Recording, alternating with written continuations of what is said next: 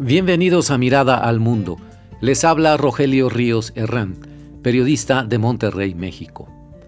Mi colaboración de hoy la he titulado Leer Canaima en el siglo XXI. Comenzamos. Me acerqué recientemente y por primera vez a la obra del gran escritor venezolano Rómulo Gallegos, a través de la lectura de su novela Canaima, publicada en 1935 y movido por la curiosidad de que estuviera incluida en la colección Las grandes obras del siglo XX, editada por Promociones Editoriales Mexicanas, compartiendo la gloria junto a autores como Thomas Mann, Julio Cortázar, Joseph Conrad, Miguel de Unamuno, etc., colección que ocupa un buen espacio en la biblioteca de mi hogar. De inmediato, me sorprendió la densidad del lenguaje del autor, su vocabulario especializado, su formalismo en la descripción del paisaje en la desembocadura del río Orinoco, el gran caudal de la región selvática venezolana. La precisión de sus descripciones acaba por envolver al lector en un universo vegetal y animalesco, fiero y armónico a la vez, impasible ante el ciclo de vida y muerte que gira incesante en su territorio. El perfil de los personajes no desmerece en su calidad literaria. Marcos Vargas, el protagonista principal, aventurero y audaz, es un prototipo de hombre latinoamericano que bien podría haber estado en cualquier región selvática de América Latina. Su percepción de la bravura masculina y el reconocimiento doloroso para él de las injusticias terribles contra peones y recolectores de caucho, sumidos en condiciones infrahumanas, elevan al máximo sus impulsos rebeldes y desafiantes de la autoridad que ejercen brutalmente los caudillos de esa región. Hubo momentos, les confieso, en que sentí que la novela había envejecido desde su publicación en 1935.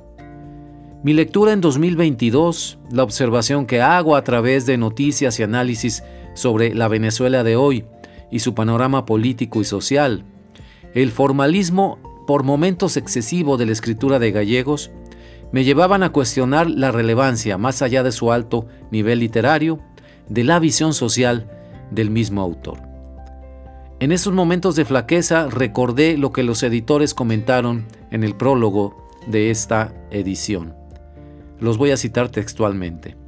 La trama de la novela pone de manifiesto el contraste existente entre la civilización arbitraria e injusta, representada por la comunidad de blancos, y la vida de una comunidad indígena sumida en el sopor. Ambas padecen el influjo nefando de la selva. La crítica al sistema político latinoamericano, a una corrupta estructura de poder, se hace patente en la obra. Abundan las descripciones de paisaje y de costumbres, abundan también los personajes episódicos pero en cierta manera podría decirse que la selva es la auténtica heroína de Canaima. Hasta aquí la cita textual, concuerdo por supuesto con lo que afirman los editores. Y además, lo que acontece a Marcos Vargas, su internamiento irreversible en la selva y el abandono de su vida anterior es una crítica de lo establecido, llevada, eso sí, al extremo. Su audacia no se limitó a portar un revólver y enfrentar a cualquiera en una pelea o desafío, sino enfrentar a todo el sistema político corrupto en su conjunto, a rechazar los oropeles y comodidades de una vida de hombre blanco en territorio selvático.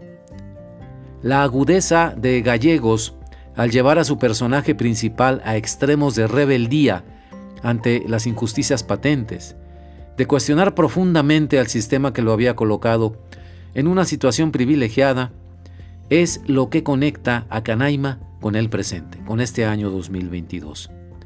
Poco o nada ha cambiado la dominación de élites y clases sociales privilegiadas sobre el resto de las poblaciones en Venezuela y otros países de nuestra querida América Latina. Poco o nada ha cambiado la figura del caudillo, el cual ya no usa hoy revólver al cinto, sino que se pone saco y corbata y se le denomina populista, aquel que, captura a la democracia para destruirla. Canaima, el dios selvático de maldad, se trasladó a la arena política de las ciudades. Veamos por ejemplo este pasaje. Lo cito textualmente. Naturalmente, la peor parte la lleva el peón, pues vaya usted a ver lo que encuentra en la montaña. Un plato de palo a pique que no lo alimenta, de donde adquiere el beriberi que lo mata o inutiliza para toda la vida. Y la esclavitud, casi por la deuda del avance, sin modo de zafarse ya del empresario, ni autoridad que contra él lo ampare, porque generalmente lleva parte en el negocio y, en todo caso, se inclina del lado del fuerte contra el débil. La esclavitud, que a veces la heredan los hijos con la deuda. Eso de la riqueza que producen el oro y el caucho, solo es verdad para los privilegiados. Hasta aquí la cita textual.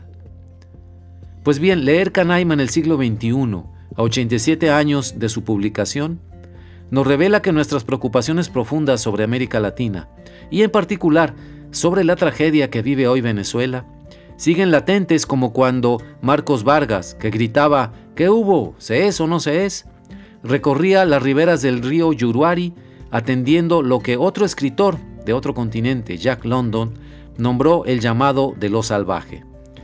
En esencia, Marcos sabía que la aventura del caucho y del oro tenía otro aspecto, el de la aventura misma, que era algo apasionante el riesgo corrido, el temor superado y aquello mismo de ir y volver a tirar el dinero con que el hombre desafiaba al destino. Una fiera medida de su hombría, escribió Rómulo Gallegos. Si la tiene por ahí medio olvidada en su librero, saque su propia copia de Canaima y disfrute en estos días decembrinos de su primera o segunda lectura. Rómulo Gallegos y su gran personaje Marcos Vargas lo cautivarán. Muchas gracias.